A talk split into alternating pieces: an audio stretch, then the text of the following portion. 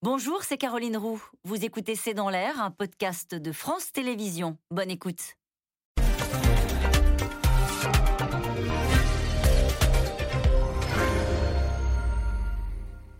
Bonsoir à toutes et à tous. Vladimir Poutine passe à l'offensive et fait main basse sur deux régions ukrainiennes qui étaient déjà acquises à la cause russe. Et maintenant, ira-t-il plus loin? Les chars russes iront-ils jusqu'à Kiev? Et surtout, comment va réagir l'Ukraine? Quels sont les risques de conflit puisqu'on a désormais deux armées qui se retrouvent en face à face direct sur une ligne de front militarisée? Quelle réaction également de la communauté internationale? Quelles sanctions économiques prépare l'Europe? Et puis pourquoi ce regain de tension à l'est de l'Europe 30 ans après la chute de l'URSS À quoi joue Vladimir Poutine? Qui peut encore parler au maître du Kremlin? Où va la Russie? C'est le sujet de cette émission de ce C'est dans l'air, intitulée ce soir Poutine, après le coup de force, quelle riposte? Pour répondre à vos questions, nous avons le plaisir d'accueillir Pascal Boniface. Vous êtes directeur de l'IRIS, auteur de La géopolitique, tout simplement. C'est aux éditions Erol. Armel Charrier, vous êtes éditorialiste en politique internationale à France 24. Annie Daubenton, vous êtes journaliste spécialiste de l'Ukraine. Vous avez été euh, conseillère culturelle à l'ambassade de France à Kiev de 98 à 2001 et puis correspondante permanente à Moscou pour Radio France.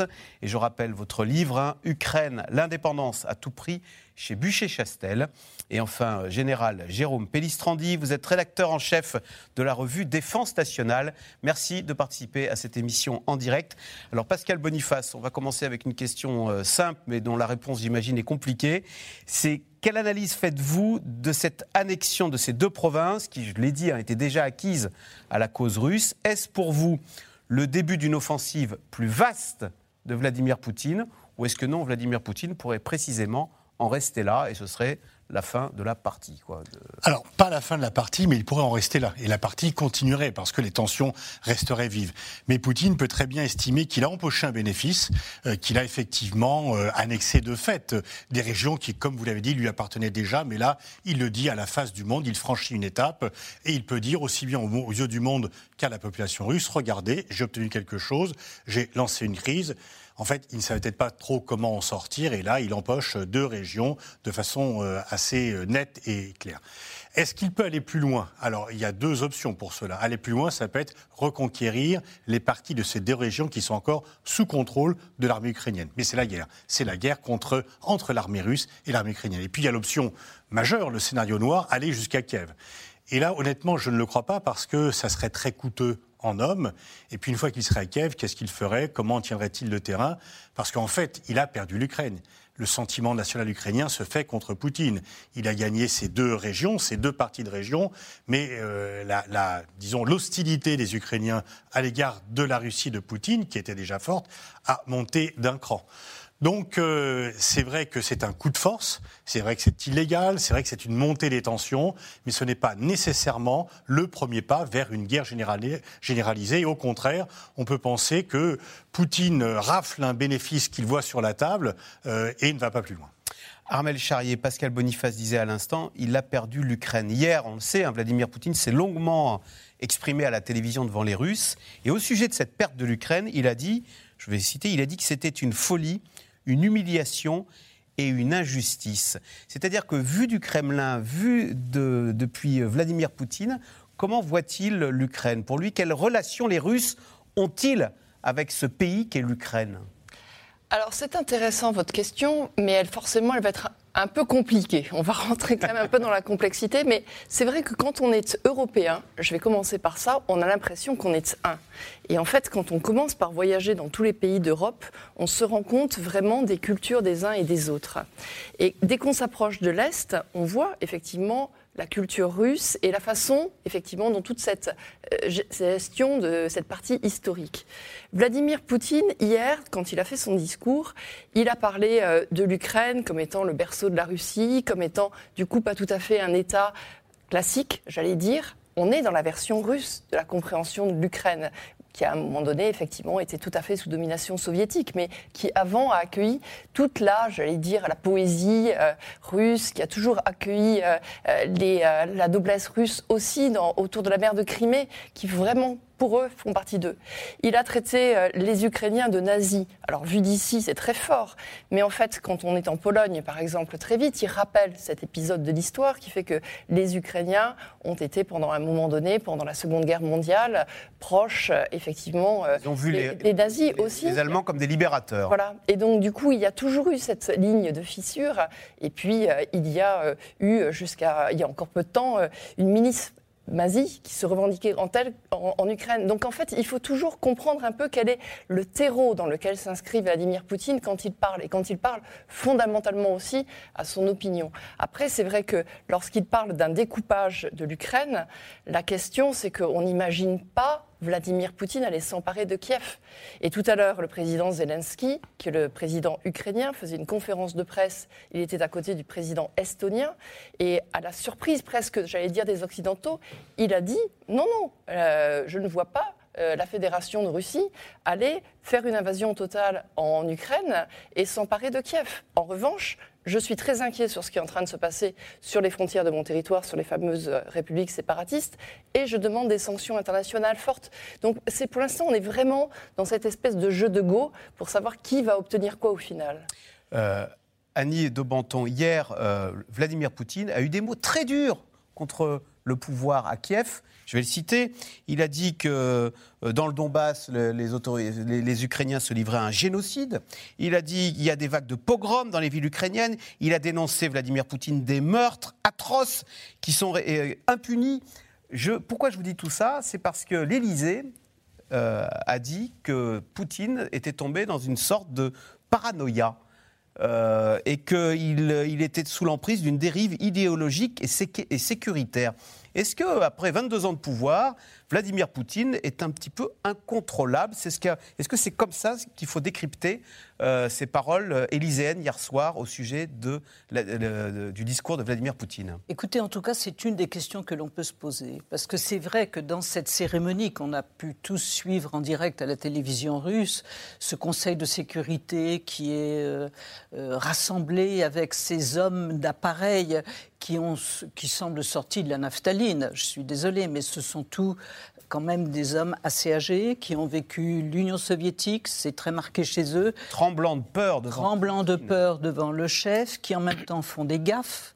Le chef les renvoie à la porte. Et il y avait quelque chose comme ça, comme vous le disiez, euh, de, fin de, de fin de règne.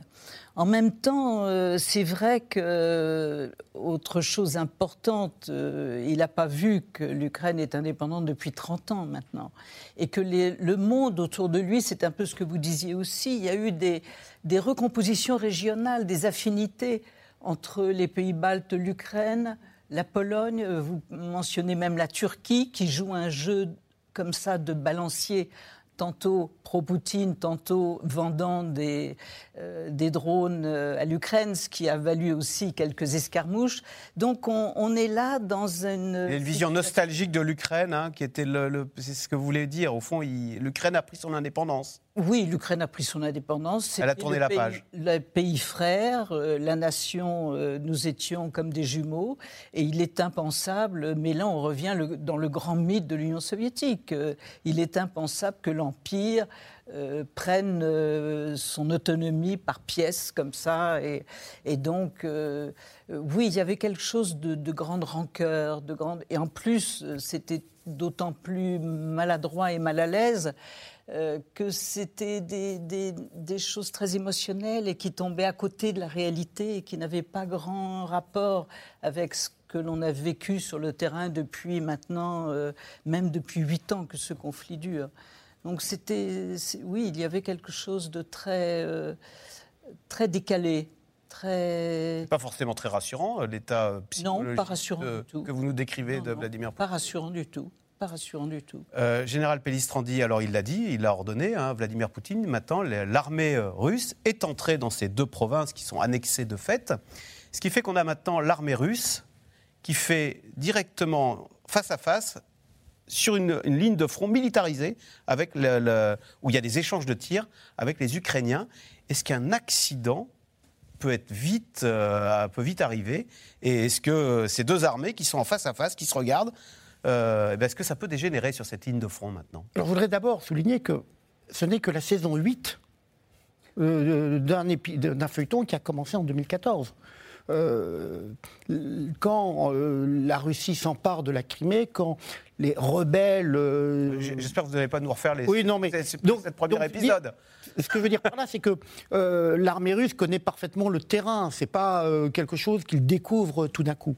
Donc, on a effectivement euh, cette ligne de, partage sur lequel il y a les, environ un millier d'inspecteurs de l'OSCE qui comptent les coups de part et d'autre. Il y a des tranchées, il y a des échanges de tirs. Exactement. Et ce qui est très frappant, c'est que on retrouve la doctrine russe je dirais même la doctrine soviétique, c'est-à-dire que c'est euh, des tranchées, c'est des combats on utilise l'artillerie, on bombarde, euh, tant pis pour les dommages collatéraux, et c'est bien ça la problématique auquel on pourrait être confronté dans les, dans les jours à venir, dans lequel effectivement euh, on va accuser les uns de détruire une école maternelle, une centrale, et donc le risque effectivement d'accélération et de provocation est à son maximum actuellement. Sauf que maintenant, avant c'était des des, rebelles, des pro-russes. Maintenant, ce sont des vrais Russes qui sont en face. Tout à fait. Ça change quand même la donne d'avoir des vrais Russes. Bien sûr. Et, l'objectif qu'il pourrait avoir, c'est effectivement euh, de provoquer les, forces armées ukrainiennes pour effectivement dire, vous voyez,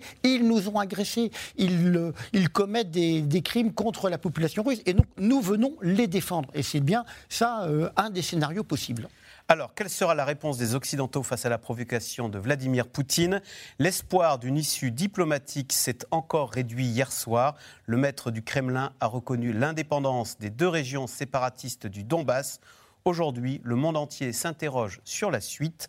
La guerre peut-elle encore être évitée? Élément de réponse avec Laszlo Gelabert et Nicolas Baudry-Dasson. Sur ces images amateurs filmées cette nuit, des troupes de l'armée russe en mouvement.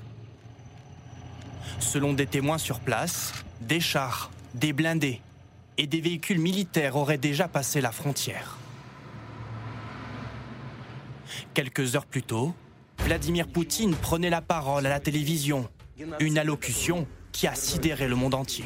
Je pense qu'il est nécessaire de prendre une décision attendue depuis longtemps et de reconnaître immédiatement l'indépendance et la souveraineté de la République populaire de Donetsk et de la République populaire de Lugansk. Aux yeux de la Russie, ces républiques populaires n'appartiendraient donc plus à l'Ukraine, deux territoires russophones qui ont fait sécession en 2015. Le maître du Kremlin justifie le déploiement de ses forces armées comme une condition indispensable à la sécurité de la population. Les populations de Donetsk et de Lugansk se sont opposées au nationalisme élevé, au nationalisme agressif et au néonazisme. Elles ont eu peur pour leurs droits élémentaires de vivre sur leur terre et de parler leur langue maternelle. Une déclaration très virulente envers l'Ukraine, que Vladimir Poutine qualifie même de régime fantoche à la solde des Américains. Dans la foulée, les réactions politiques se multiplient. Les dirigeants occidentaux se disent indignés, à commencer par Emmanuel Macron. Malgré des heures de discussion, le président français voit tous ses efforts contrariés. En reconnaissant les régions séparatistes de l'Est de l'Ukraine, la Russie viole ses engagements et porte atteinte à la souveraineté de l'Ukraine. Joe Biden, lui, annonce des sanctions économiques contre les régions séparatistes.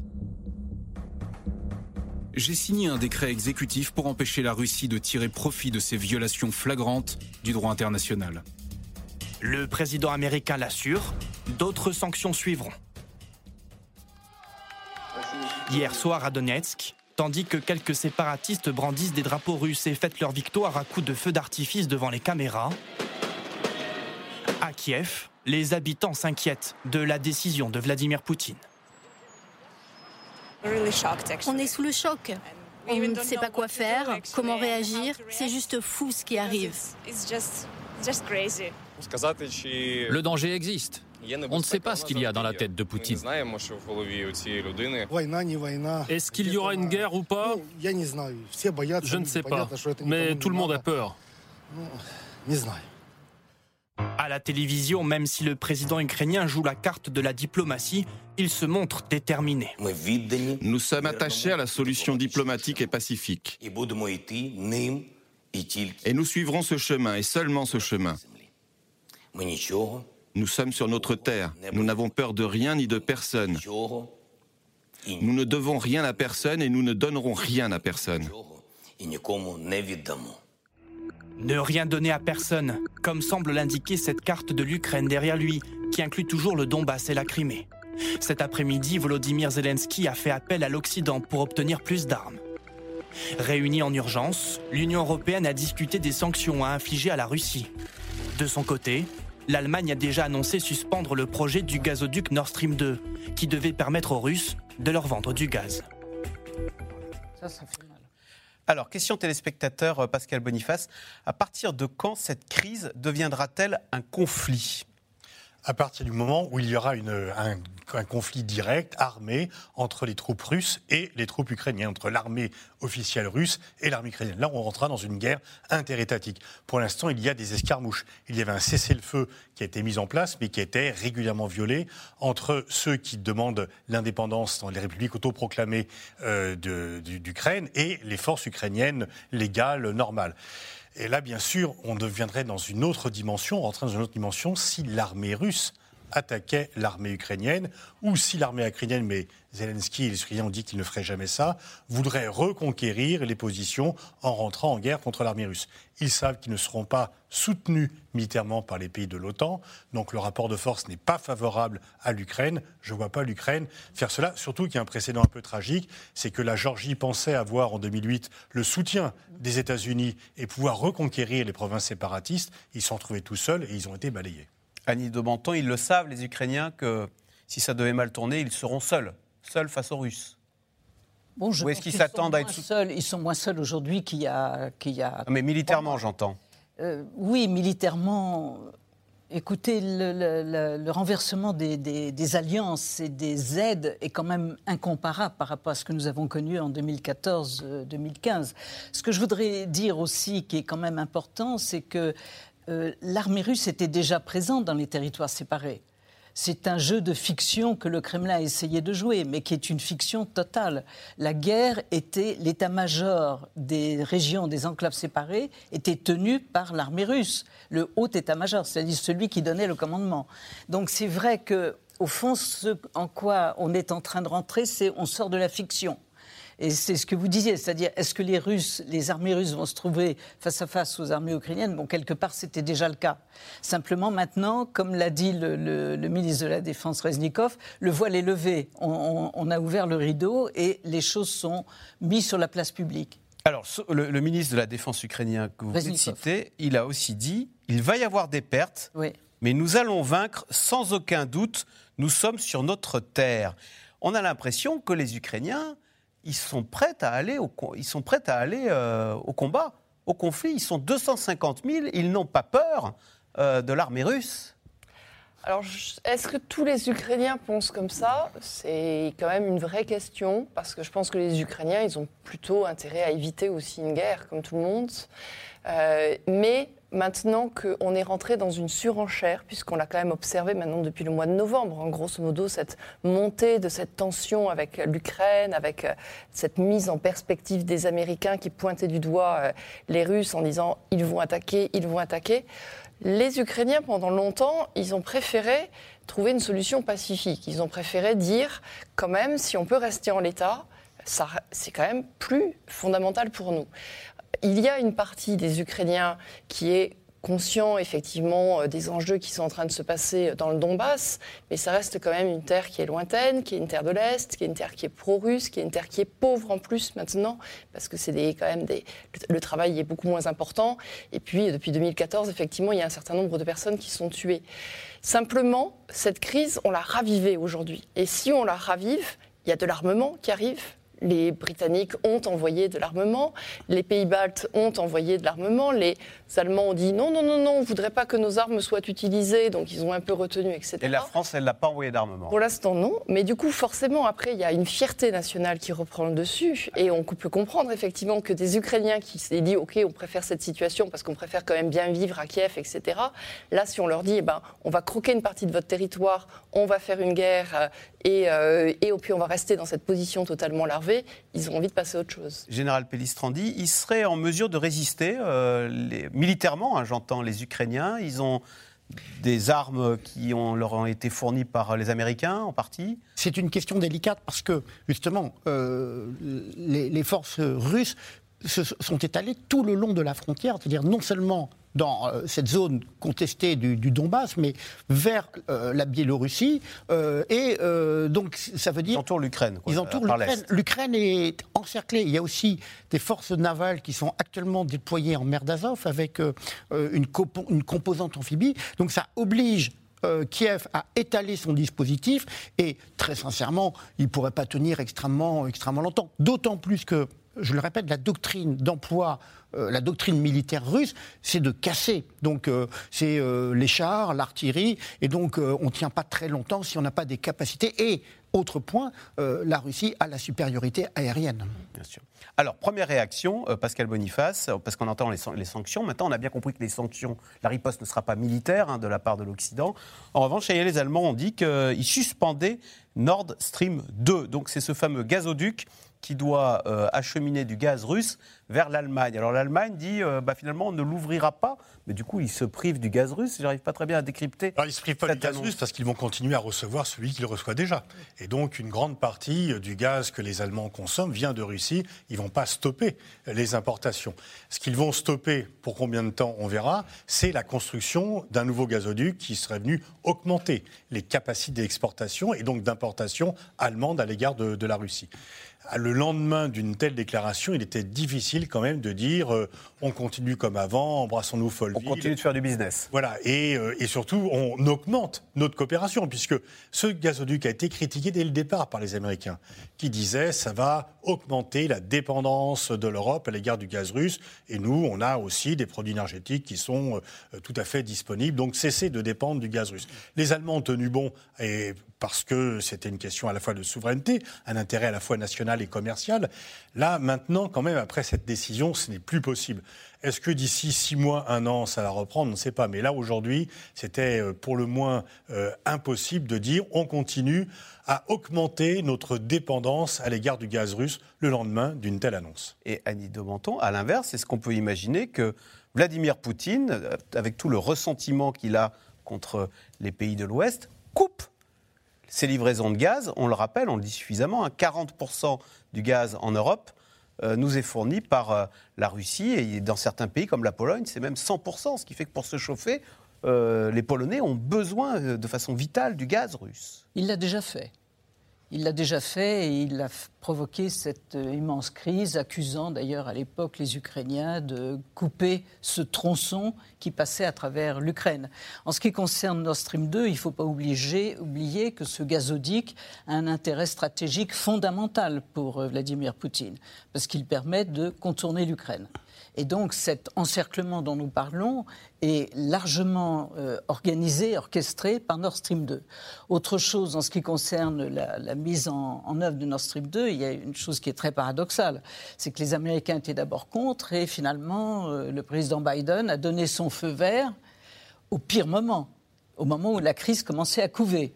Et finalement, quand les choses se sont dégradées en janvier, il a dit oui, mais comme sanction, on envisagera de couper, couper. le gazoduc. Alors que ce gazoduc, matériellement, parce que là aussi, il faut passer de la doctrine, euh, de la propagande à la réalité. Ce gazoduc est pratiquement terminé en état de marché. Donc au bout d'un moment, même les plus hostiles à, ce, à ce gazoduc, parce que c'est une absurdité, le fait est qu'il existe et qu'il risque fort d'être utilisé à terme. On ne sait pas quand, mais à terme. Autre type de sanctions, Armel Charrier, qui sont dans les tuyaux, qui ont même été déjà annoncées par les Anglais, euh, des sanctions financières, d'accès à des banques, des sanctions contre des individus, contre des personnalités russes, contre des entités russes.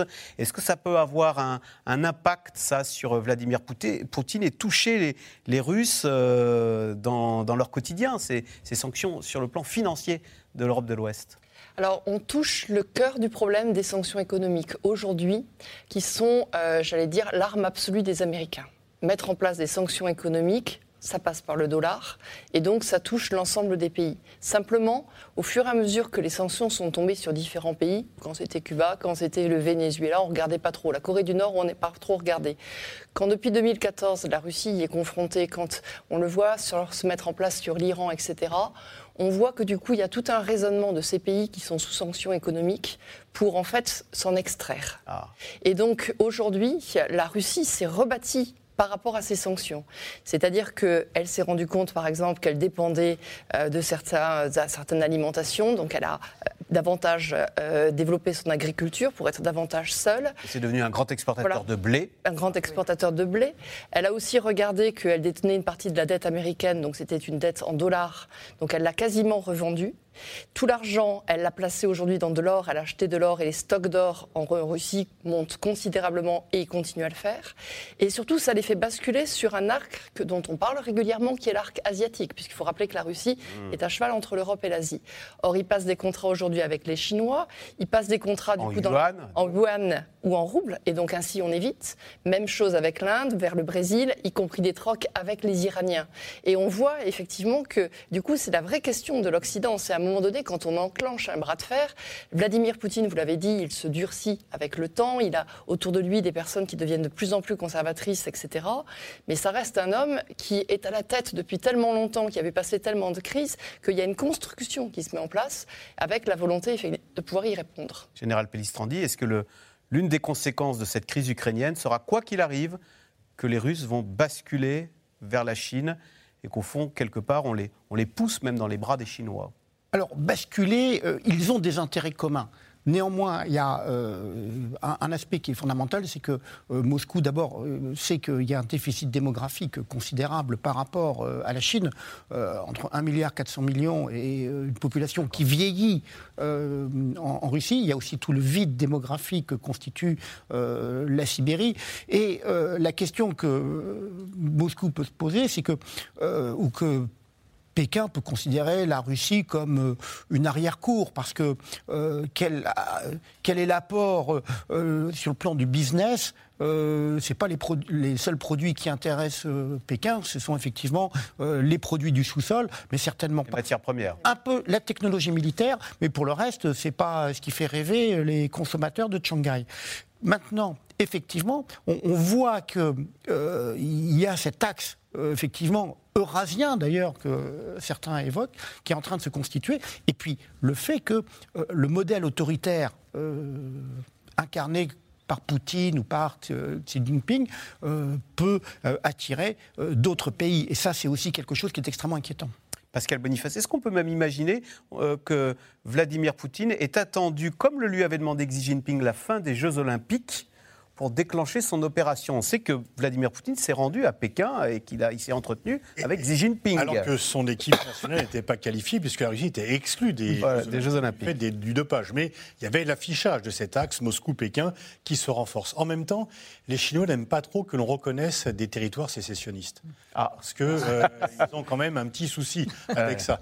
Et donc, euh, cette euh, reconnaissance unilatérale de la part de Poutine de deux territoires sécessionnistes, la Chine ne va pas protester officiellement parce qu'il y a cet axe, mais ça ne leur plaît quand même pas vraiment. Et puis, finalement, les Chinois sont vainqueurs de cela parce que, du coup, la Russie s'est un peu isolée, affaiblie. Elle a encore plus besoin, elle est encore plus demandeuse d'une ah. relation avec Pékin. Et en fait, Pékin va acheter au plus bas euh, la coopération avec la Russie, puisque là, les Russes sont très demandeurs et les, Chinois disent oui, qu'est-ce que vous avez à offrir? C'est quand même là, les Russes ont un peu diminué leurs atouts par rapport à Pékin. Ah oui, d'accord. Ils vont apparaître définitivement comme euh, l'infréquentable pour l'Europe de l'Ouest et le partenaire junior de la voilà, Chine. Puisqu'ils n'ont plus tellement d'autres options et donc en fait Pékin peut établir pour pas cher une relation avec eux. Alors ce qui vient de se passer en Ukraine n'est pas sans rappeler ce qui s'est passé en Géorgie en 2008. À l'époque, souvenez-vous, souvenez-vous, les Russes avaient mené une guerre éclair pour soutenir les séparatistes d'Ossétie du Sud. Et eh bien résultat, 14 ans plus tard, le pays a perdu une partie de son territoire. Les soldats russes sont toujours là et l'OTAN reste le meilleur espoir de la population. Voyez ce reportage en Géorgie de Marie Laurent et Pierre Dehorne. Ils sont une trentaine à se relayer chaque jour pour surveiller la ligne de démarcation côté géorgien. 350 km d'une frontière qui ne dit pas son nom.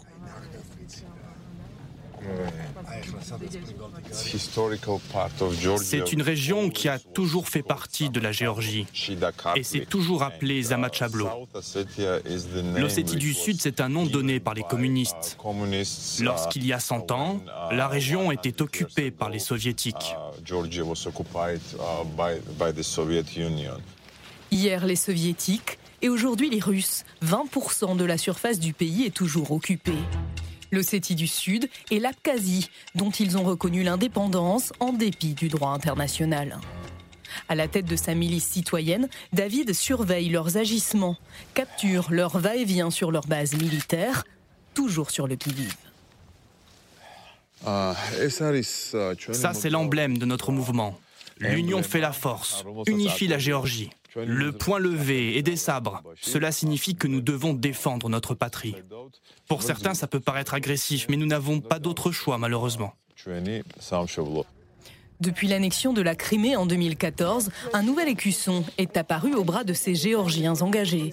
Un drapeau moitié géorgien, moitié ukrainien, deux pays confrontés au même destin, au même ennemi. Les Russes sont des envahisseurs qui ne connaissent qu'un seul langage, le langage de la force. Ils ont besoin de recevoir des coups dans les dents, de grands coups de l'Occident. Alors seulement ils comprendront qu'ils ne peuvent pas tout se permettre. Et on pourra commencer à négocier avec eux. La radicalité de Géorgiens encore traumatisés 14 ans après par ces cinq jours de guerre éclair quand les forces de Moscou avaient mis leur armée en déroute, menaçant de prendre la capitale. Tout brûle, tout va s'effondrer. Motif avancé par le tandem Poutine-Medvedev à l'époque, comme pour l'Ukraine aujourd'hui, la défense des minorités pro-russes des deux provinces, contre lesquelles le gouvernement géorgien avait lancé une opération militaire surprise afin de les récupérer. En tant que président de la Russie, c'est mon devoir de protéger la vie et l'intégrité des citoyens russes, où qu'ils se trouvent. Il est regrettable qu'à la veille de l'ouverture des Jeux olympiques, les autorités géorgiennes aient lancé des actions agressives en Ossétie du Sud. Vladimir Poutine reconnaîtra plus tard que l'offensive militaire avait été préméditée, sous ses ordres. 14 ans après, les Géorgiens se tournent plus que jamais vers l'Union européenne et surtout vers l'OTAN. 70% d'entre eux aspirent à y entrer. Ce bâtiment en construction respectera tous les standards de l'OTAN, comme la Géorgie s'y est engagée. Au sommet de Bucarest en 2008, l'Alliance a promis de les intégrer un jour, alors ils mettent toutes les chances de leur côté. C'est ici qu'on s'entraîne. En plus des véhicules blindés et des soldats, vous pouvez avoir les forces aériennes et navales. Afghanistan, Kosovo, Irak, Mali, l'armée géorgienne s'entraîne et coopère déjà sur de nombreux terrains avec l'OTAN, qui dispose d'un bureau de liaison à Tbilissi. Là, c'est lors d'une visite de notre secrétaire général qui avait rencontré certains combattants blessés lors d'une mission de l'OTAN en Afghanistan. Pas question pour l'OTAN de reculer, ni de céder à Vladimir Poutine qui avait demandé un engagement écrit, actant que ni l'Ukraine ni la Géorgie n'intégreraient jamais l'alliance. Notre seule intention est de continuer la coopération avec tous les pays aspirant à nous rejoindre. Et c'est aussi longtemps qu'ils le souhaiteront. La question n'est plus de savoir si la Géorgie va adhérer à l'OTAN, mais quand. En Géorgie, près de 26 000 déplacés vivent toujours dans des camps de réfugiés, devenus des villages avec le temps, comme un rappel de la détermination de leurs menaçants voisins. En fait, Armel Charian, on s'aperçoit que ce soit la Géorgie ou l'Ukraine, l'un des problèmes, c'est que dans ces pays, on a des minorités russes qui sont toujours très attachées à Moscou c'est le fruit de l'histoire d'ailleurs. Que, que, font-elles là, ces minorités russes, dans ces pays euh Après, il y, a il y, a des cas très différents selon les pays, les uns les autres. Mais il y a eu aussi, à un moment donné, euh, sous Staline, en fait, des basculements de population. On l'avait clairement vu, par exemple, quand il y avait les problèmes avec l'Arménie et avec le Kazakhstan, où en fait, il y a eu, euh, à un moment donné, des croisements qui se sont faits, parce que du coup, ça permettait de maintenir l'Empire soviétique en enlevant certaines personnes de terre et en en rapportant d'autres, et du coup, en se débrouillant pour que d'une vallée à une autre vallée, d'un village à un autre village, vous n'ayez pas un trait d'union qui se mette en place et que vous ayez déjà des fractures. Une façon de soviétiser l'Empire. Donc du coup, ça laisse effectivement des, des, traces qui se mettent en place. Et en plus, là on le voit sur euh, toutes ces républiques, euh, quand on parle de la Géorgie, quand on parle de l'Ukraine, il y a aussi le cas dans la Moldavie aujourd'hui avec toute la Transnistrie, c'est-à-dire qu'on est sur euh, des zones grises. En fait, ces zones-là, elles ne dépendent plus du droit international parce qu'elles sont entre deux. Donc du coup, vous avez des capacités de mafieuses qui sont assez faciles, vous avez des capacités de vente d'armes, vous êtes dans des zones où vous n'avez pas un contrôle policier de la même manière, vous n'avez pas le même droit international qui s'applique. Donc ça rend les choses extrêmement compliquées pour la population. Pascal Boniface, question de Catherine en Côte d'Or. La nostalgie de la Grande Russie tourne-t-elle à l'obsession pour Vladimir Poutine? On l'a vu en Géorgie, on le voit en Ukraine. alors on connaît sa phrase selon laquelle la disparition de l'URSS a été la plus grande catastrophe géopolitique du XXe siècle.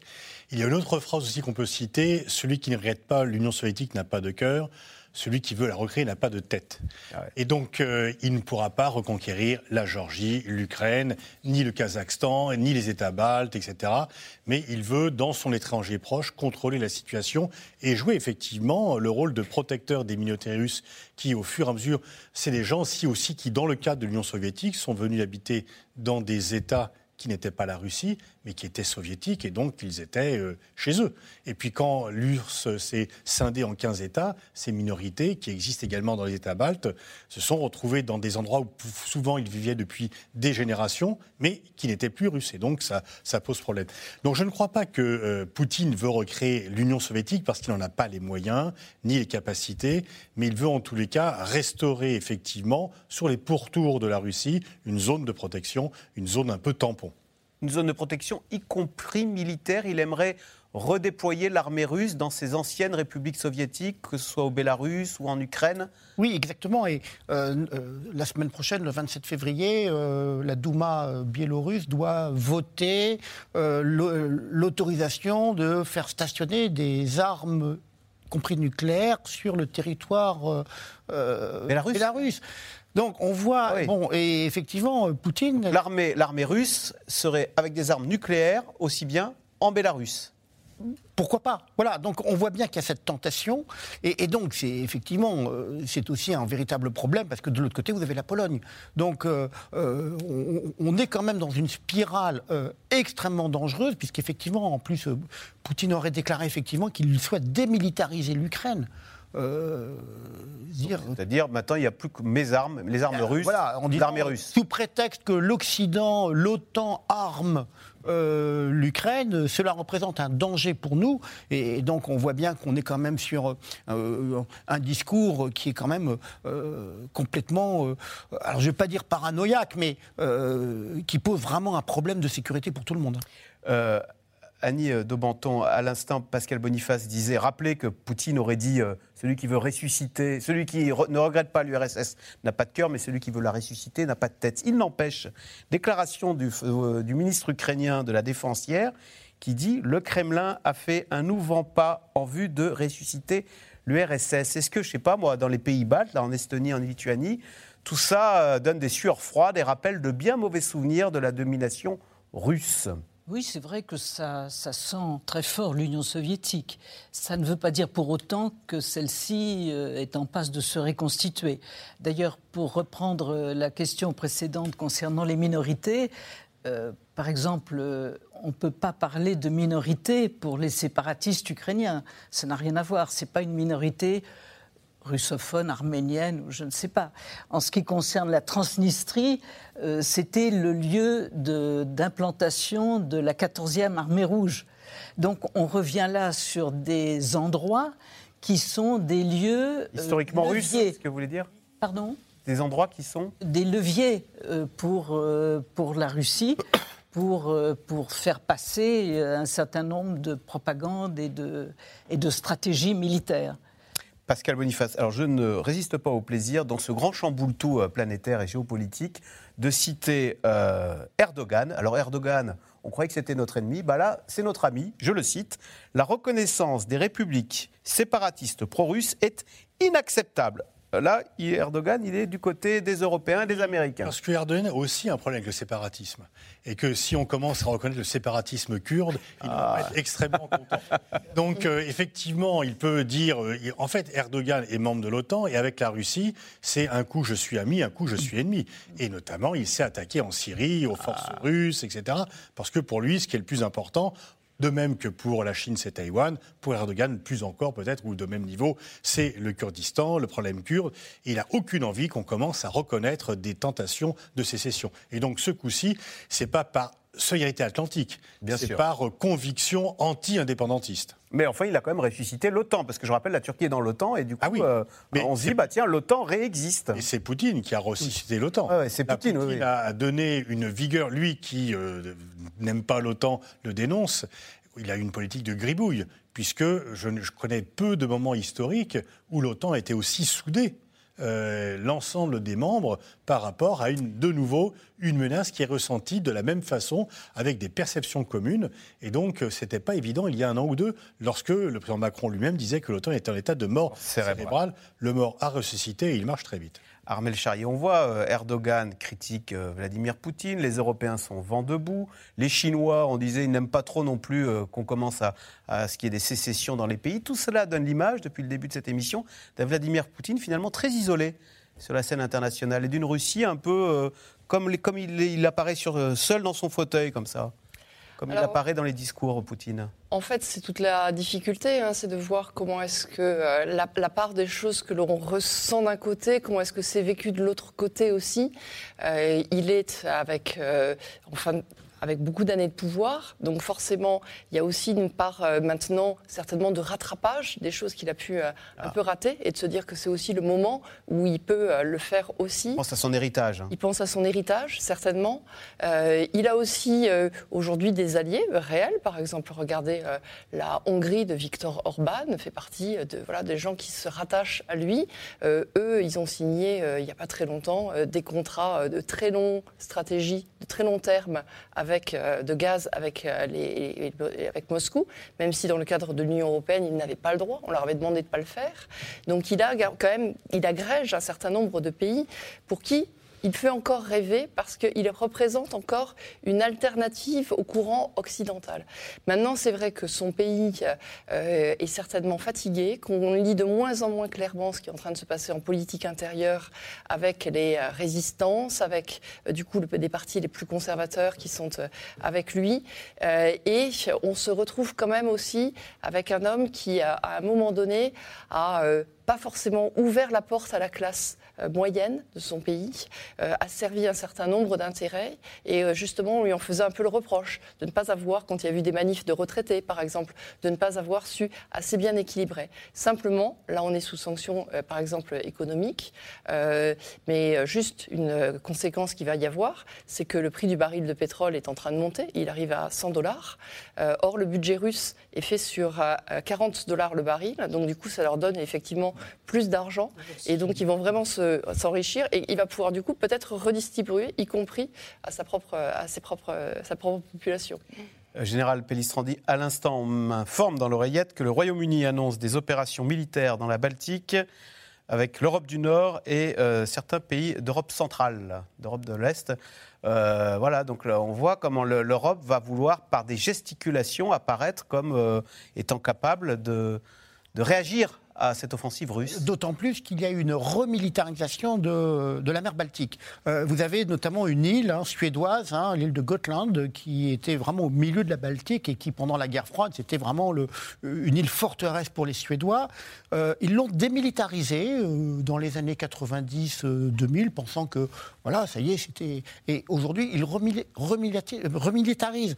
le service militaire a été rétabli dans, euh, en Norvège, euh, donc, euh, en Suède. Donc il y a une véritable inquiétude parce qu'il faut effectivement souligner que dire, Poutine a moderniser son armée dans des proportions sans aucune commune mesure avec euh, les, armées euh, des pays européens. Donc il y a une véritable inquiétude. Et donc on le voit à travers l'activité des sous-marins russes, on le voit à travers euh, l'escadre russe qui est partie de Mourmansk et qui a mm-hmm. passé la Manche. Donc l'activité militaire russe est importante. Et ne l'oublions pas, en Afrique, avec Wagner notamment euh, en Centrafrique et au Mali. Pascal Boniface, on entend un Boris Johnson très en pointe, très en, pointe dans la lutte contre Vladimir Poutine, bien plus que d'ailleurs que Paris ou, Berlin. Euh, et pourtant, on sait qu'à Londres, il y a beaucoup d'oligarques. Euh, russes ah qui doivent se sentir très en difficulté parce qu'ils avaient fait un chèque pour venir s'installer à Londres et voilà pour l'instant ils ne le sont pas trop. Pour l'instant ils ne le sont pas trop puisque Boris Johnson pour des raisons qui lui appartiennent de faire un peu oublier ses frasques, ses petites parties au 10 Downing Street, etc. se montre très en pointe sur la lutte contre la Russie. C'est aussi une façon de se rapprocher des États-Unis, de montrer que sorti de l'Union européenne, le Royaume-Uni est toujours très actif. Mais effectivement c'est quand même Londres est le lieu d'accueil de la plupart des oligarques qui ont, été bienvenus avec leur fortune. Et euh, Londres a été très peu regardant euh, sur euh, l'arrivée de fortune, même si ensuite le fait qu'on ait tenté plusieurs fois d'assassiner des opposants ou des anciens espions ou des oligarques est venu un peu tendre les relations. Mais pour ce qui est de l'argent des oligarques, ça n'a jamais été très tendu. Et ça pourrait le changer, là, avec ce conflit en Ukraine? Oui, alors certainement, le regard sur. Euh, par exemple, Abramovich n'est plus, euh, qui est emblématique, n'est plus beaucoup à Londres. Il a rapatrié une partie de ses avoirs euh, ailleurs. La plupart ont commencé un petit peu à, disons, diversifier leurs atouts. Alors, cette crise ukrainienne maintenant, et, la France, aura-t-elle des conséquences sur notre campagne présidentielle? Le sujet s'est bien évidemment invité dans les débats et ne cesse de bousculer le calendrier du président. Pas d'annonce de candidature pour l'instant, mais un agenda rythmé par les négociations internationales. Sujet de Barbara Steck avec Paul-Rémy Barjavel et Marion Devauchel. Un dimanche de campagne à Paris. Les soutiens d'Emmanuel Macron occupent le terrain en attendant leur candidat. Même sur les tracts, le président apparaît encore de dos, occupé à... Là, en ce moment, il est en train de parler à Poutine. Oui, on verra ce que Poutine nous répondra. Et quand le secrétaire d'État aux affaires européennes croise les équipes du communiste Fabien Roussel, la crise entre la Russie et l'Ukraine est le principal sujet de conversation. Est-ce que vous allez vous battre comme mordicus pour empêcher la guerre euh, en Europe? Bah oui, c'est ce qu'on essaie de faire, mais il faut être ferme aussi. On veut éviter la guerre, mais pour éviter la guerre, il faut aussi montrer qu'on est capable de réagir s'il y a la guerre. Tout le, monde. le dossier russe s'impose dans la campagne et bouleverse le calendrier du président. Des coups de fil nocturnes avec Moscou, immortalisés par la photographe de l'Élysée, retarderaient l'annonce de sa candidature. Je souhaite qu'Emmanuel Macron soit candidat. Il le sera, je le souhaite, assez rapidement. Mais on voit bien que si on prend ces derniers jours, ces dernières heures, nous avions besoin d'un président de la République totalement à sa charge, celle de président. Tous les calendriers qui sont proposés peuvent être bouleversés par une crise aussi importante que celle dont on vient de parler. Depuis un mois, Emmanuel Macron ne ménage pas ses efforts pour éviter la guerre en Ukraine. Va jusqu'à Moscou pour négocier en personne avec Vladimir Poutine. Nous sommes dans une situation de tension extrême à un niveau d'incandescence que l'Europe a rarement connu ces dernières décennies. C'est donc un processus que nous entamons. Des échanges continuent avec les différents acteurs de ce conflit jusqu'à la nuit de dimanche à lundi. L'Élysée publie un communiqué. Emmanuel Macron pense alors avoir réussi à négocier une rencontre entre présidents russes et américains. Les présidents Biden et Poutine ont chacun accepté le principe d'un tel sommet. Mais le Kremlin dément et Vladimir Poutine passe à l'offensive. L'Europe est chaos. En France, l'opposition accuse le président de politique spectacle et le rend en partie responsable de cet échec. Et on s'est même posé la question de savoir s'il était vraiment président de la République dans cette séquence ou s'il cherchait à être prix Nobel de la paix. Bon, euh, encore, euh, euh, c'est pas moi qui le dis, hein, c'est son compte Twitter qui le dit. Je veux dire, la communication tout le temps, en toutes circonstances, je trouve que c'est très contestable. On ne peut pas reprocher au président de la République d'avoir cherché à dialoguer, mais ce qu'on peut lui reprocher, c'est que ce dialogue ait été aussi tardif. C'est depuis janvier que l'on sait que la situation est tendue. Et j'ajoute que le dialogue solitaire, n'a pas aidé. Emmanuel Macron s'est mis en scène en allant à Moscou tout seul. Il aurait dû y aller avec le chancelier allemand, avec des représentants euh, de, de l'Union européenne. Un président bientôt candidat qui pourrait subir les coups d'une guerre le cours du pétrole s'envole et frôle la barre symbolique des 100 dollars le baril. Pour les Français, le pouvoir d'achat reste la priorité dans tous les sondages. Après l'inflation de cet hiver, tous les regards se tournent vers l'approvisionnement et le prix de l'énergie. Il y aura toujours du gaz quand on en aura besoin. Contrairement peut-être à d'autres pays dans des scénarios du pire, parce qu'on a un, panier d'importations très diversifié, etc. Par contre, la France n'échappera pas à la flambée des prix. La France ne peut rien y faire. Cette situation euh, spécifique d'avoir des importateurs diversifiés n'aide en rien, parce qu'en réalité, les prix du gaz sont fixés sur des marchés en Europe et dans le monde. Et les marchés européens dépendent des tendances mondiales. Donc finalement, euh, euh, on- nous n'avons absolument aucun pouvoir sur ces marchés-là. Cette crise plonge tout le continent européen dans une période d'incertitude.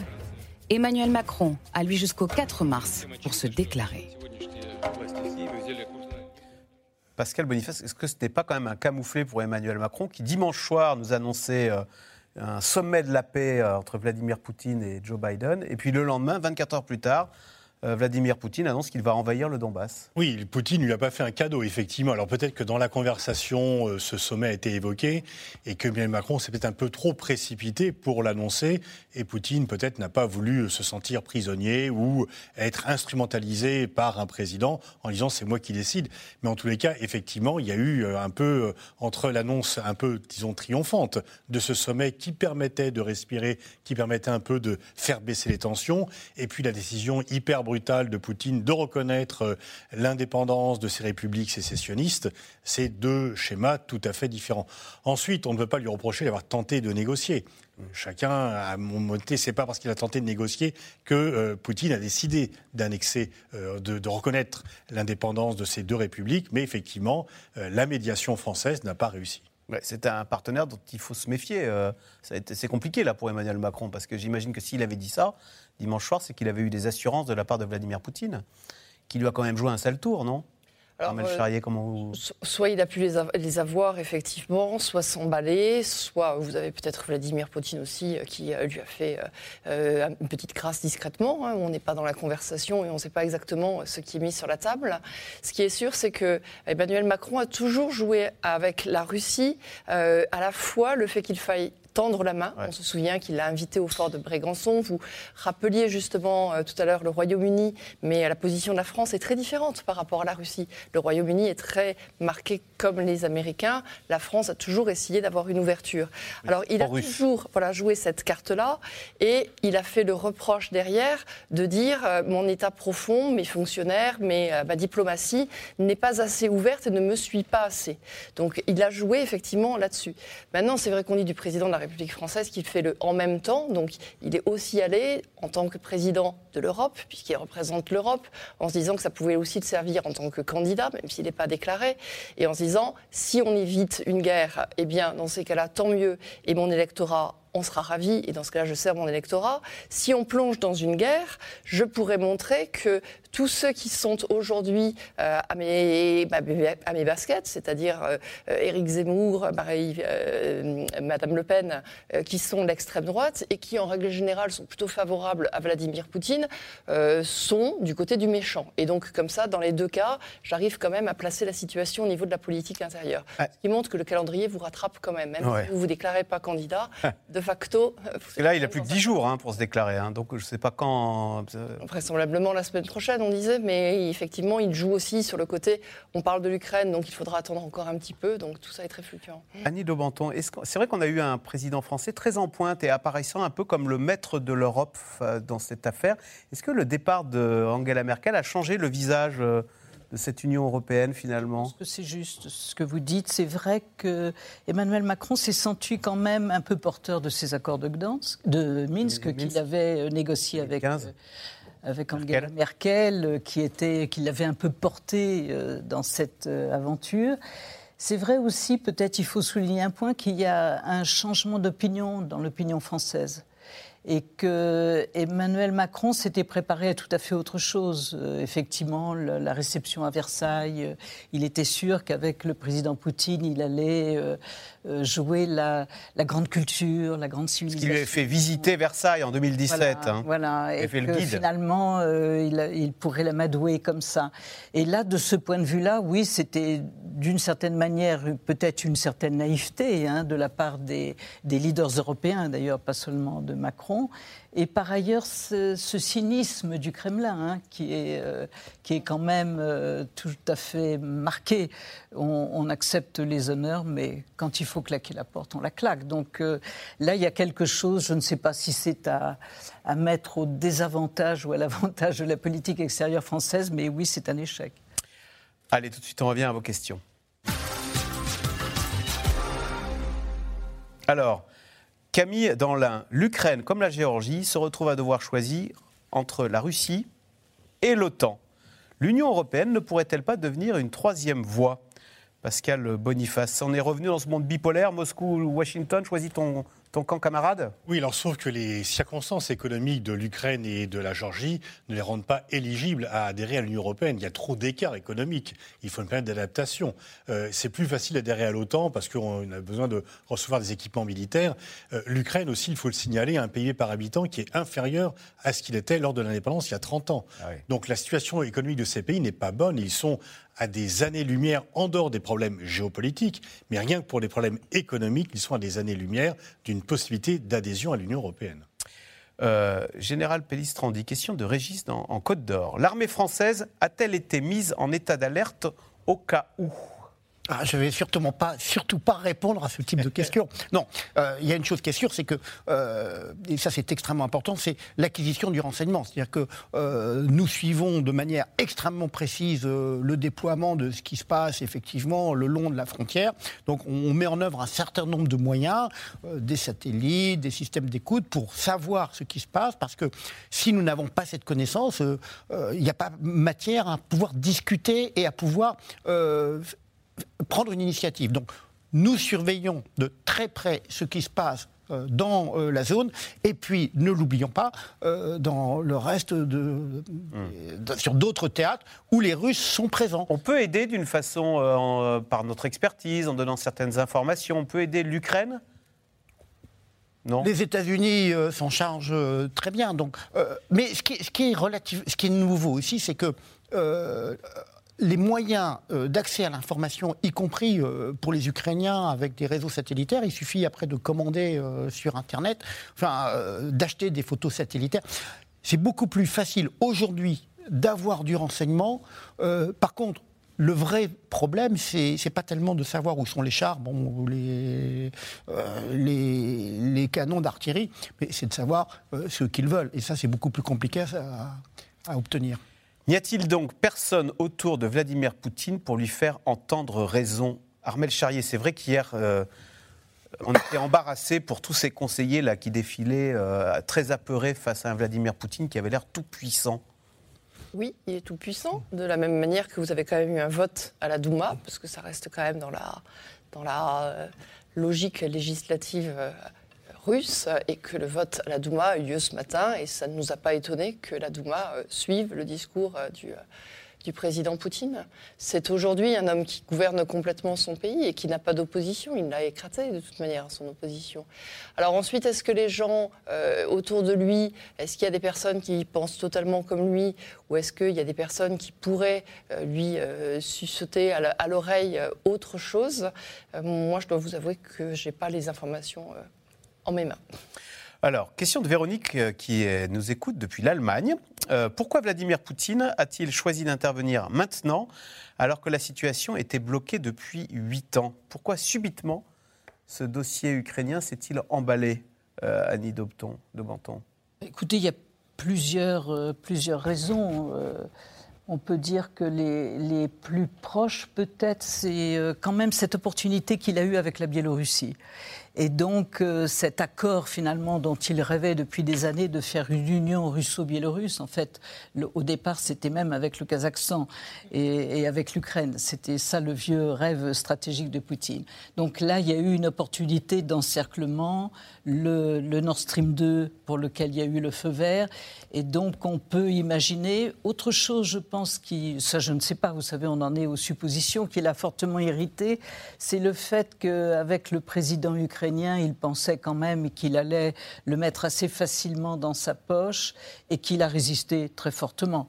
Et donc je pense que ça n'a pas, ça n'a pas arrangé les relations entre les hommes. Il a sans penser qu'il y a une fenêtre d'opportunité, que le temps ne jouait pas pour lui et qu'il a fait monter les enchères, il fait trouver une sortie. Il ne pensait pas certainement, il a pensé qu'il n'obtiendrait pas plus, qu'il n'aurait pas l'engagement officiel, que l'Ukraine n'entrerait pas dans l'OTAN, qu'il n'y aurait pas euh, le retrait de ce qu'il demandait euh, des forces américaines en Pologne. Donc il s'est dit, il faut que je trouve quelque chose pour dire que j'ai triomphé, je prends ça et je prends tout le monde par surprise. Jean-Luc Mélenchon, Marine Le Pen et Éric Zemmour sont-ils embarrassés par les décisions de Vladimir Poutine qu'ils semblent soutenir? C'est vrai que ces trois-là sont euh, assez russophiles. Ils sont assez russophiles, donc du coup, ils n'ont pas forcément la même lecture euh, de ce qui s'est passé euh, hier. Est-ce qu'ils sont embarrassés? Non, parce qu'ils vont dire que ça relève de la politique de Vladimir Poutine, euh, d'avoir à un moment donné, j'allais dire, la gestion de son pays, d'avoir la gestion de la première ceinture autour. Vous savez, c'est quand même l'argument qu'on entend régulièrement en disant, vous savez, si on faisait la même chose aux Américains, à, juste si le Mexique, Marine Le Pen disait, si le Mexique était entré dans le pacte de Varsovie, les Américains seraient furieux. Donc je, euh, je pense qu'en fait aujourd'hui, il y a vraiment deux conceptions de, la, politique euh, qui est de la politique menée par les, par les Russes et euh, ceux qui considèrent aujourd'hui qu'il correspond à un courant, qu'il représente un certain nombre de personnes, qu'il montre aussi un certain souverainisme, continuent à penser que ça fait partie de sa politique. Les sociétés françaises très implantées en Russie vont-elles pouvoir continuer à développer leurs affaires sans être boycottées? C'est vrai qu'il y a la Société Générale, il y a Renault, il y a... Il y a 160 000 Russes qui travaillent pour des entreprises françaises. Donc la France est le premier investisseur étranger en Russie. Leur activité ne va pas euh, s'arrêter. Il n'y a pas de sentiment anti-français dans la population russe. On n'est pas comme dans d'autres pays où ça peut se développer pour le moment. Euh, mais effectivement, s'il y a des sanctions, si les relations économiques entre le monde extérieur, l'Europe et la Russie sont coupées, la France sera atteinte. C'est vrai qu'Annie de Menton, historiquement, la France était un pays plutôt russophile. Est-ce que le contraire est vrai? Est-ce que euh, le, russe moyen, il, voit le français différemment de l'anglais ou de l'américain? Non, je pense que là-dessus. Tout ça, c'est le même sac. Il y a un grand, grand décalage entre les élites, et les, enfin les élites, les élites dirigeantes et les sociétés. Les sociétés russes euh, ou les sociétés euh, françaises sont relativement avec des, bien sûr, des, des possibilités de consommation euh, infiniment moindres, mais sont quand même deux mentalités se sont rapprochées. C'est tout à fait évident depuis la fin de la guerre froide. Alors Nelson, en Seine-Saint-Denis, est-ce qu'il y a un risque de guerre mondiale? Boris Johnson a dit que c'est potentiellement la plus grande guerre depuis 1945 au cœur de l'Europe. se passer? Au, cœur de l'Europe, euh, effectivement, la tension est forte de dire euh, qu'une euh, guerre mondiale, soyons, euh, bon, soyons réalistes. Par contre, effectivement, cela traduit une crispation des relations internationales, parce qu'effectivement, il y a le contentieux donc avec la Russie, il y a les problématiques en Asie entre la Chine, et les États-Unis. Bon, donc ça traduit cette crispation qui, elle, est un véritable problème et pour lequel euh, la voie doit être diplomatique. Il n'y aura pas de guerre mondiale puisque les Occidentaux ont dit qu'ils n'iraient pas en guerre contre la Russie, même si la Russie envahissait totalement l'Ukraine. Donc ça restera une guerre atroce mais limitée à la Russie et l'Ukraine. La diplomatie par le biais de l'économie de l'Allemagne en particulier n'est-elle pas devenue obsolète et naïve? C'est vrai que les Allemands faisaient du business avec les Russes en disant ça va, ça va les attendrir. Oui, effectivement, bah, quand l'intérêt national euh, s'impose, effectivement, là, les, relations économiques, vous savez, la Première Guerre mondiale a eu lieu entre l'Allemagne et l'Angleterre, qui étaient les premiers partenaires commerciaux l'un de l'autre. Ah. Donc, euh, le doux commerce n'empêche pas toujours les guerres. Où sont, qui sont les alliés de l'Ukraine? Alors, on a bien compris que militairement, euh, personne n'irait mourir pour, pour Kiev. Ils sont vraiment seuls militairement?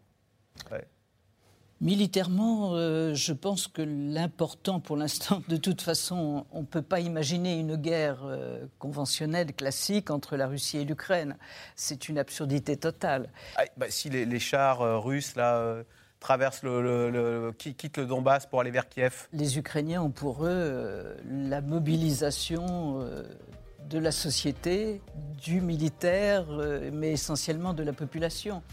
Maintenant, euh, les, amis, euh, qu'est-ce que ça veut dire? Les amis diplomatiques, effectivement, se sont terriblement renforcés. On a vu ce déferlement de, visites de, dirigeants étrangers euh, sur le sel ukrainien comme on n'avait jamais vu depuis quelques semaines. Eh bien, c'est la fin de cette émission. Merci beaucoup euh, d'y avoir participé. Bien sûr, vous restez sur France 5, puisqu'à suivre, c'est Anne-Elisabeth Lemoine. C'est à vous. Qu'y a-t-il au programme, Anne-Elisabeth Marine Le Pen en difficulté. La candidate RN suspend sa campagne jusqu'à l'obtention des 500 parrainages nécessaires. Il lui manque plus d'une centaine de signatures à faire valider par le Conseil constitutionnel. On en parle avec un candidat qui a, lui, passé aujourd'hui la barre des 500. Yannick Jadot est notre invité ce soir. Eh c'est tout de suite, c'est à vous, Anne-Elisabeth Lemoine. Bonne soirée sur France 5 et on se retrouve demain pour un nouveau C'est dans l'air. J'ai fait un clin d'œil très chaud. C'était C'est dans l'air, un podcast de France Télévisions. Alors s'il vous a plu, n'hésitez pas à vous abonner. Vous pouvez également retrouver les replays de C'est dans l'air en vidéo sur France.tv.